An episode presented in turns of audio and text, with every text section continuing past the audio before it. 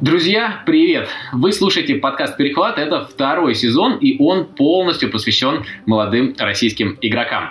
Тем, кто через несколько лет завоюет ваши сердца и за кого вы будете болеть как в клубах, так и в сборной. С вами я, ведущий Артем Комаров, и прямо передо мной, а этот подкаст мы записываем тет-а-тет, а, поприветствуйте первого гостя второго сезона, защитник профессионального баскетбольного клуба «Локомотив Кубань» Владислав Емченко. Влад, привет!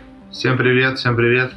Uh, Влад, uh, смысл нашего подкаста в том, что мы знакомим, ну, я знакомлю uh, слушателей с игроками. Расскажи о себе, вот если бы да, ты заполнял какую-то анкету, расскажи о себе, где ты родился, как ты пришел к тому, к чему ты пришел. Родился в Краснодаре, в принципе, все, все свои 22 года там жил. Вот, э, занимался до баскетбола там, разными видами спорта. Футбол, большой теннис, маленький теннис. На плавание тоже побывал. То есть, ну, любил спорт с детства. Вот. Потом получилось так, что тренер э, Локомотив тогда переехал с Ростова в Краснодар. О, это, это следующая история. Это а. следующая история. А, ты, да, сказал, что ты занимался многими видами спорта. Я читал, что их даже было там еще больше, но в твоей семье профессиональных спортсменов э, не было. Ты первый. Не было, да. Папа увлекался волейболом, а мама художественной гимнастикой. Но как таковой, чтобы вот куда-то дальше продолжить э, карьеру свою профессиональную, они не пошли. Вот, папа в военную сферу пошел, мама в учебу. Вот, так что да. А папа пошел в военную сферу, и вам же пришлось куда-то переехать. А, да, получается, я родился в Краснодаре, потом папу перевели в станицу Полтавская, она рядышком там в Краснодаре находилась, но и мы так э, перемещались, но именно по Краснодару, то есть э, далеко, за, за пределами особо далеко не уезжали. А как долго вы были в Полтавской? Насколько я понимаю, это ну, такая, такой небольшой городок, ну, можно сказать, какая-то деревня. Что, что там как делать? станица, Чем да. ты там занимался? Естественно, плохо помню вообще этот период. Это было, может быть, три года, четыре. Вот. Даже ничего не могу вообще рассказать. И даже вот меня спросить, где она находится, я даже не знаю. А рядом со Славянском на Кубани. Это город, откуда жена моя родом. А, вот ты даже больше меня знаешь. Да, да, я когда проезжаю из Славянска еду в Волгоград, я проезжаю через станицу Полтавскую. Теперь буду просто тебя вспоминать. Теперь я буду знать об этом. Спасибо. Да, да, да. Так что я ничего такого не помню. Так что я вообще, э, когда меня там спрашивали два года назад, где родился, я почему-то и думал, что я родился в Полтавской. А потом, когда мама увидела, что я сказал, что родился в Полтавской, она сказала, ты чё, я тебя брал там, в первом роддоме в Краснодаре. Да, вот. Это смешно. А, ты попал в баскетбол, когда Локомотив переехал из Ростова в Краснодар. Как, как это было? Да, получается, переехал клуб, и папа однажды вечером, я на тот момент э, занимался футболом, э, вот, и, в принципе, у меня неплохо получалось. Начали там уже тренеры говорить, что вот, э, как бы рослый мальчик, умный, видит там площадку, давай там, типа, тренируйся, через два годика там предложим тебе контракт. А мне там сколько, 12 лет, я такой, о, о, круто, контракт там, вот. А тут папа приходит, говорит, слушай, вот там при, приехал, приехал тренер, э, Бегаев Михаил Михайлович, ну, первый тренер, э, Приехал, вот, говорит, тренер с Ростова по баскетболу, не хочешь ли пойти? Я говорю, да хочу, конечно, вот. И как-то так получилось, что я начал ходить на тренировки потихонечку. Баскетбол начал мне нравиться, нравится, и забыл футбол, и вот я как раз хотел спросить, а, когда, ну, это сейчас э, баскетбол в Краснодаре это популярный вид спорта, локомотив все знают, но тогда, когда Лока переезжал, а, это был, ну, ну, баскетбол, да, никогда здесь не было профессионального баскетбольного клуба, точнее, ну, в последние годы его здесь не было, а футбол здесь был всегда, э, футбольный клуб э, Кубань, тем более у тебя действительно были перспективы, тебе предлагали контракты, насколько я знаю, ты в защите играл, и действительно да. в защите там рост еще важен, и все вроде хорошо складывалось. С какими чувствами ты переходил в баскетбол? Потому что большинство парней в твоем возрасте сказали бы, да ну ваш этот э, баскетбол, хочу, хочу в футбол играть, у меня здесь все хорошо.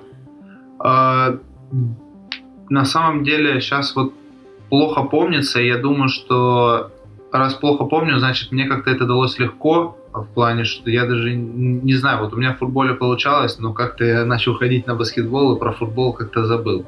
То есть это, слава богу, произошло легко. Я думаю, что я был маленький, 12 лет.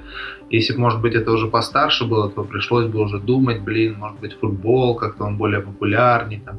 Вот. Но в то время как-то об этом даже не задумывался. Вот, то есть сложного принятия решений не было перейти в баскетбол. Будем, будем считать, что э, баскетбол тебе был просто... Э, тебе суждено просто было заниматься баскетболом, а сразу ли у тебя все получалось?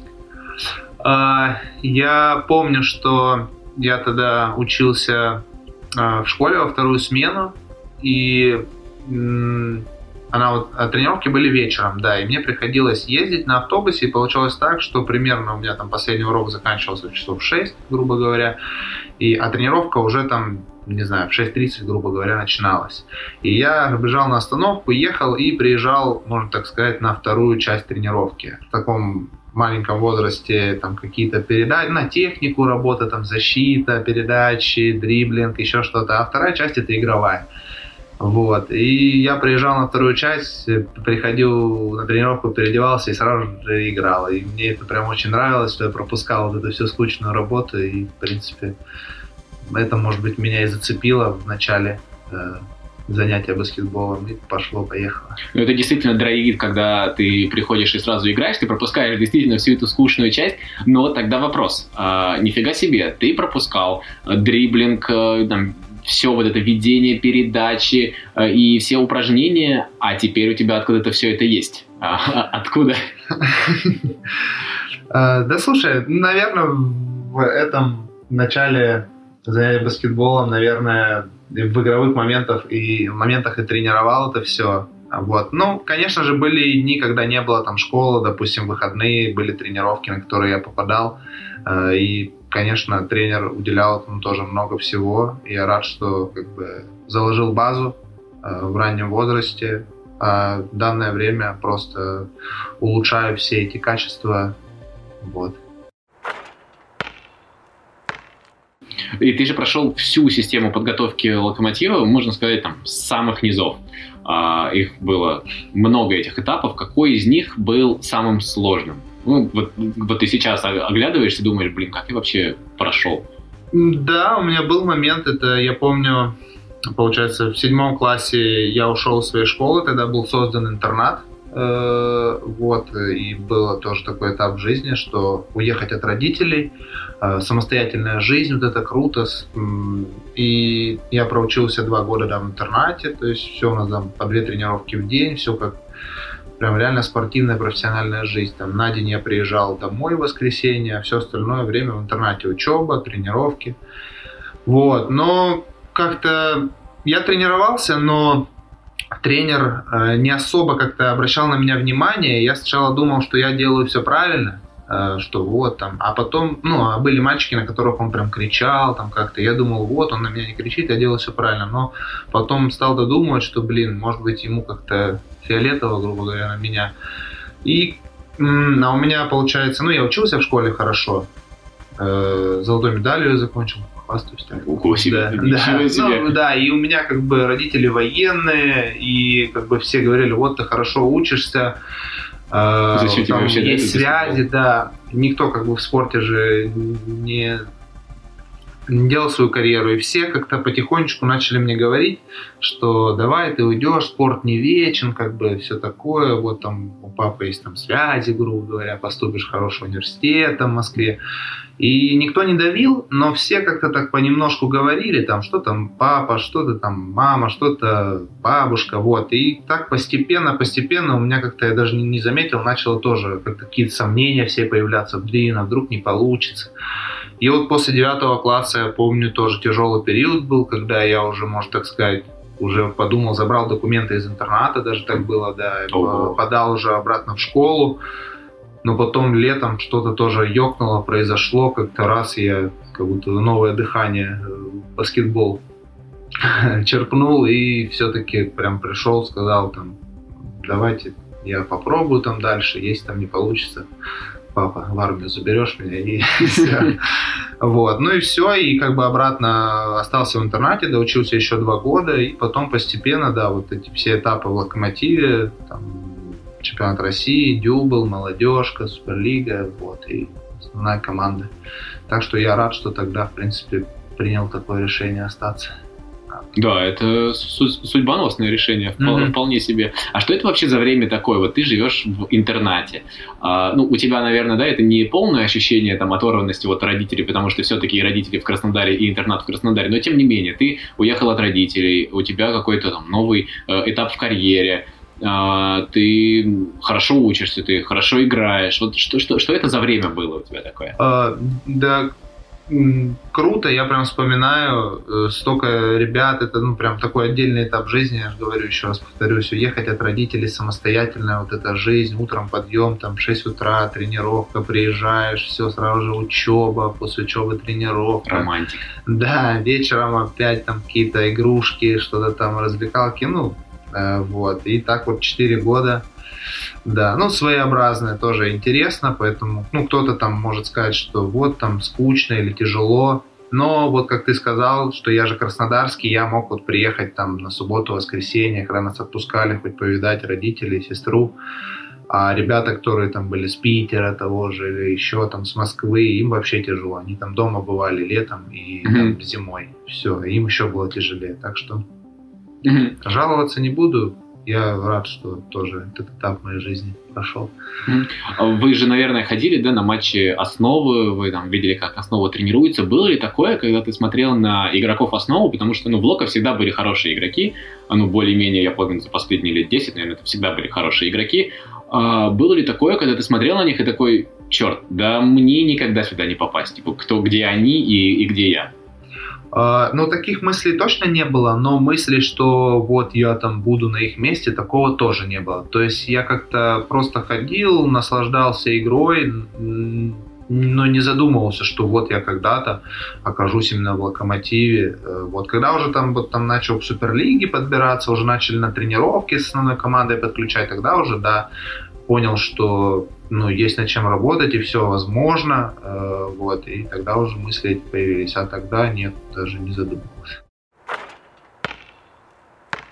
И вот сейчас как раз про переходный этап, а, цитата твоя.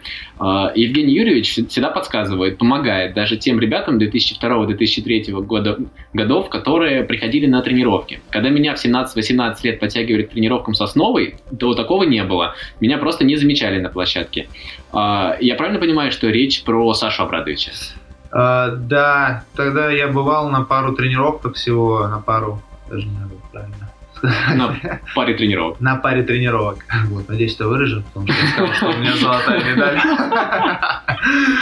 Вот, э, на паре тренировок бывал, и да, бывало, что просто, ну, забывали, там, пятерки называет, там, где даже я там в третьей какой-нибудь пятерке, где там манишки надевает, он бывает забывает меня назвать даже, или, ну, вообще прям не замечает, не смотрит, то есть на после тренировки броски бывало, что ну, я не бросаю вообще, я только подаю. Ну, то есть все равно, и сейчас, когда я уже вот был, допустим, в прошлом году первый в основной команде, и приходили ребята вот 2002-2003 года, я видел, что Евгений Юрьевич, даже если он делает какую-то ошибку, то он прям останавливает, и даже при всех, там у нас там столько, 8 легионеров, было там русский, он при всех вот этому молодому объясняет, как, то есть отношение было вот такое, поэтому mm-hmm. я помню себя, если бы я такую ошибку сделал, меня просто заменили. Я про Сашу ничего не, говорю э, плохого, так что просто немножко разница была. Ну просто да, просто у него, видимо, не было задачи, да, там подтягивать, да, да, да. подтягивать да. молодых. А это со, со всеми молодыми было или только с тобой? А, да нет, со всеми. Я не думаю, что он только там рыжих не любил, поэтому так ко мне. Нет, со всеми. Вот, но тогда я говорю, что на тренировку подключали не так много, да, как бы молодых сейчас как бы намного больше. Тогда еще, как я понимаю, не было вот акцента на развитие mm-hmm. молодежи блока, так что их было не так Ну да, по сути, этот акцент появился вот года три назад, да, наверное, 3 такой назад. явный. Угу. Что ты чувствуешь, когда тебе 17-18 лет, ты стучишься в двери основной команды, а там слышит стук и ленится встать с дивана и открыть? Немножко не понял суть вопроса. Э, есть ли у тебя отчаяние, когда вот тебе 17-18, то есть да. ты уже, в принципе, можешь э, играть, ты уже, ну, физически даже где-то более-менее с э, игроками основы, там, более-менее одной комплекции, ты уже и по скорости, в принципе, можешь с ними соперничать. И вот ты как бы уже, тебе кажется, что ты уже готов э, сыграть за основу. А, а основа еще пока не принимает тебя. Какие у тебя чувства? Это мотивирует тебя работать еще больше или демотивирует? Да, да нет, конечно, мотивирует. Вот эти тренировки, да, как раз таки там лет 18, когда я приходил, и тогда еще не было Суперлиги, была молодежка. А молодежка я играл против, ну, можно сказать, своих одногодок.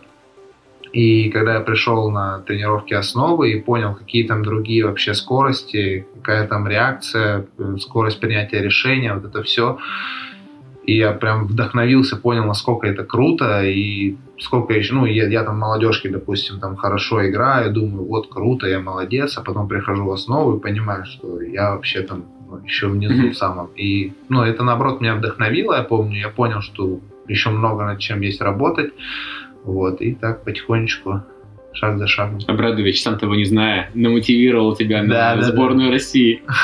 Э, первый профессиональный контракт в 20 лет. Э, какие у тебя были чувства? Э, круто. Я помню, когда я подписал, еще никто не знал, да, и потом выложили это, все начали поздравлять, писать. Там в тот день я прям почувствовал себя каким-то популярным, что все пишут, вот круто, поздравляю, вау, вау. Вот. Ну, крутые, радостные ощущения были. Ну, тем более, да, это команда из твоего города. Да, родная, в которой я вырос, как бы прошел вот эту вот всю систему. Mm-hmm. Там даже прикольный такой ролик в ТБ, я помню, выложили, там, где из какого-то фильма, может быть, сериала, как мужчина скачет и показывает, что я там чемпионат России, дюбл, молодежка прошел, и уже там в конце снова дошел. А, получается, что ты э, подписывал контракт, когда был э, Пашутин, когда Евгений Юрьевич ушел, который несколько месяцев назад ушел, и ты рассказывал, что он сильно помогал тебе встроиться в основу, да, стать, э, стать частью а, основной команды. Когда он ушел, ты уже чувствовал себя полный, э, э, так сказать, цельным компонентом основы, и тебе больше не нужна была помощь, э, или вот его уход тоже как-то на тебе сказался? А, ну, я благодарен Евгению Юрьевичу то, что он мой как бы первый тренер, с которым я вообще зашел вот в эту лигу ВТБ, можно так сказать, Еврокубок. А, да, правда, что он часто там после тренировок, до тренировок, на тренировках, как бы все равно у молодых игроков, когда они начинают там на уровне там играть, все равно есть страх какой-то, а он как бы говорил нам, ну не только мне, а всем вообще молодым, что вот там верь в себя, ты можешь, ты там высокий, быстрый, там, грубо говоря, там все можешь бросать, умеешь, водить умеешь. Ну, то есть, как бы помогал, как бы поверить в себя. И э, когда так получилось, что перестали сотрудничать Локомотив и Евгений Юрьевич, я помню, мы были на выезде, но вообще в то время уже как-то атмосфера такая была, что мы плохо играли, проигрывали, и то есть это ну, не было каким-то прям вот такой шоковой новостью, вот, но все равно я помню, что мы были там в Германии, по-моему, утром просыпаемся, и вот эта новость, что так вот так вот, и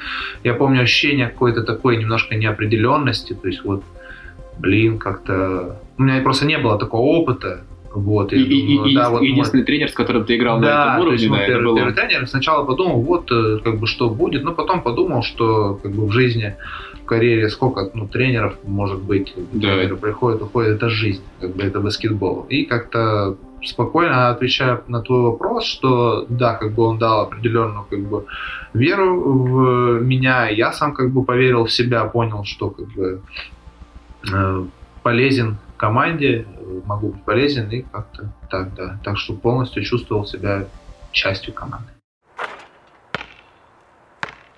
А, первый вызов в национальную команду, где тебя застала эта новость? Что ты делал? А, а вспомнил тоже. Э, были где-то за границей. Это еще те времена, когда нам можно было за границей.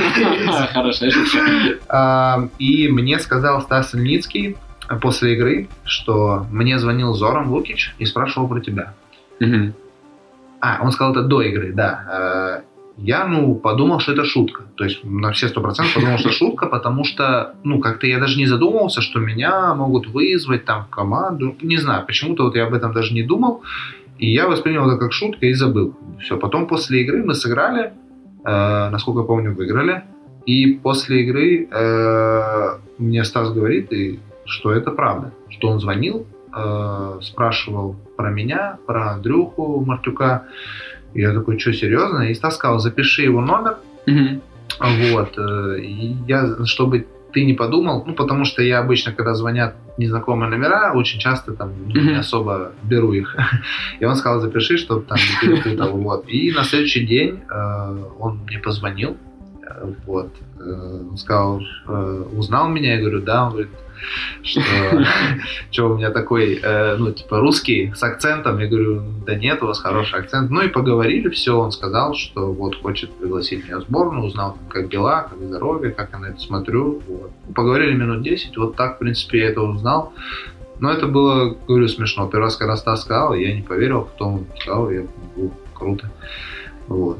Те- Ты а, понимал, что у тебя де- действительно есть шанс из расширенного состава да, попасть в окончательный? Или ты рассматривал это просто, ну, типа, меня вот сейчас подтягивают хотя бы до расширенного, потому что со многими игроками так происходит?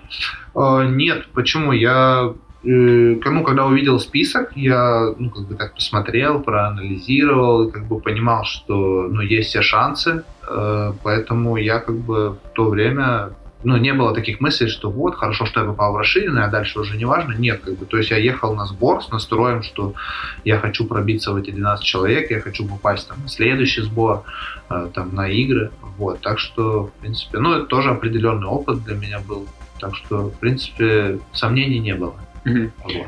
Когда тебе позвонил Зоран, а, кто первый человек, кому ты сам позвонил, а, похвастаться, а, порадоваться вместе? А, наверное, девушке своей. Но я изначально не звонил никому, там, наверное, было час-два, когда я просто, ну, анализировал, как бы, произошедшее, то есть, как бы, обдумывал, может быть, приятно было, что вот так вот вызвали. Сначала никому не говорю, а первым, наверное, написал или позвонил девушке, сообщил. Она тоже, наверное, не поверила. Я даже не помню реакции. Ну, я имею в виду, что поверила она или нет, но я думаю, поверила. Она всегда в меня верит.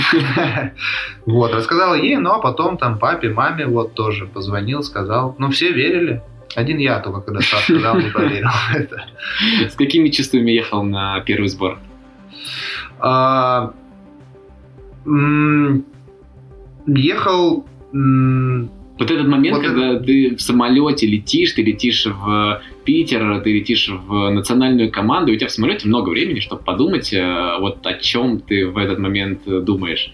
А, Да, то есть сначала немножко начал ловить мысли, что вот э, идешь когда куда-то неизведанное, ну, знаешь, что немножко как-то такой мандраж есть, вот. Но я очень благодарен, опять же, что, ну, я был не один, как бы был Стас, который уже бывал, Андрюха тоже, который как вот и я, и он как бы так сказал, что там все ребята такие же, как и ты. Там все- много новеньких тоже, и тренер да, много новый. новеньких, м, тренер новенький, так что как бы ничего не бойся, будь собой, вот как бы все. Ну и как бы все, эти мысли пропали, так что ехал с полной радостью, что ну, хо- хотелось получить какой-то новый опыт, тоже вот побывать в сборной, так что, в принципе, все нормально.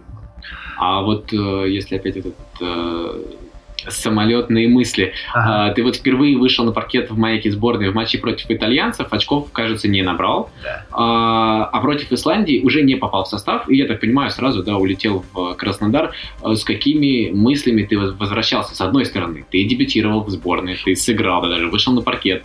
А с другой стороны, ты не попал в заявку на матч с Исландией. О, о чем ты думал, когда летел обратно? А, ну, я вообще сторонник как бы, ну, того, что вот, ну, не попал, не попал. э, решение, ну, тренерского штаба, дальше как бы буду работать и все.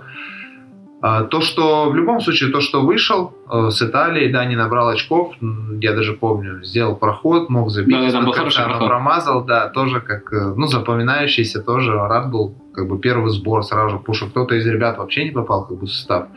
То есть, как бы всегда старался искать плюсы. То, что попал в состав, по- по- побывал там даже там, минуту, сыграл. Вот, на второй матч там присоединились ребята, там Дим Плагин, еще кто-то. И э, ну, тренер как бы перед игрой сказал, что вот я там принял решение взять там Диму Плагина Мгм. вместо тебя.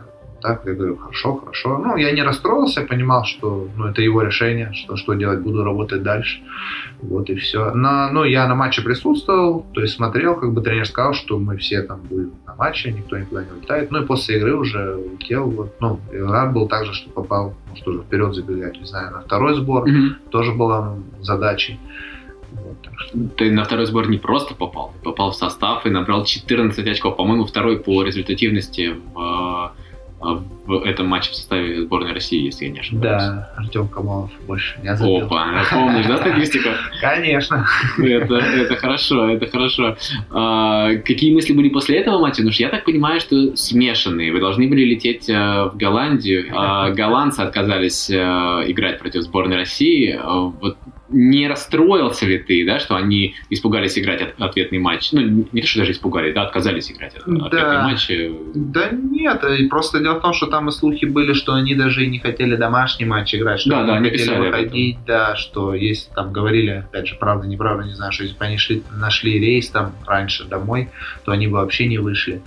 Вот, там все об этом говорили, но как бы я старался при всем при этом, ну, не, не вникать вот в это, вот концентрироваться все-таки на игре, как бы мы сыграли игру, а потом уже после игры э, тоже начали э, думать, как вообще что, но почти все, 100% людей, все говорили, что мы думаем, что игры не будет, так что, в принципе, мы были к этому готовы. Конечно, хотелось полететь в Голландию, сыграть игру, но не нам решать, как говорится. Дай бог мы теперь, э, ну мы, вы да, теперь полетите да. туда летом, если нас туда допустят. Да, согласен. Сейчас не знаю вообще, что будет, но я уверен, что все будет хорошо, рано или поздно. Ну, вот таким вышел э, первый эпизод второго сезона подкаста «Перехват». Влад, спасибо тебе большое, что стал гостем. Если есть что-то еще, что ты хочешь э, сказать слушателям, э, зрителям, читателям, то э, у тебя есть сколько угодно времени. А, спасибо большое, что позвали. Вот, мне тоже очень приятно. Слушателям, зрителям, читайте, смотрите, болейте, поддерживайте, скажем так надо популяризировать. Попули... Мы помним, золотая медаль. Популяризировать. Да, баскетбол, вот, и как бы...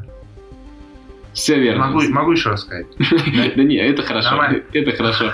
Да, друзья, спасибо большое. Напомню, что в рамках второго сезона я буду разговаривать с молодыми российскими игроками, теми самыми, э, за которыми вы будете следить в ближайшие, наверное, 10 лет.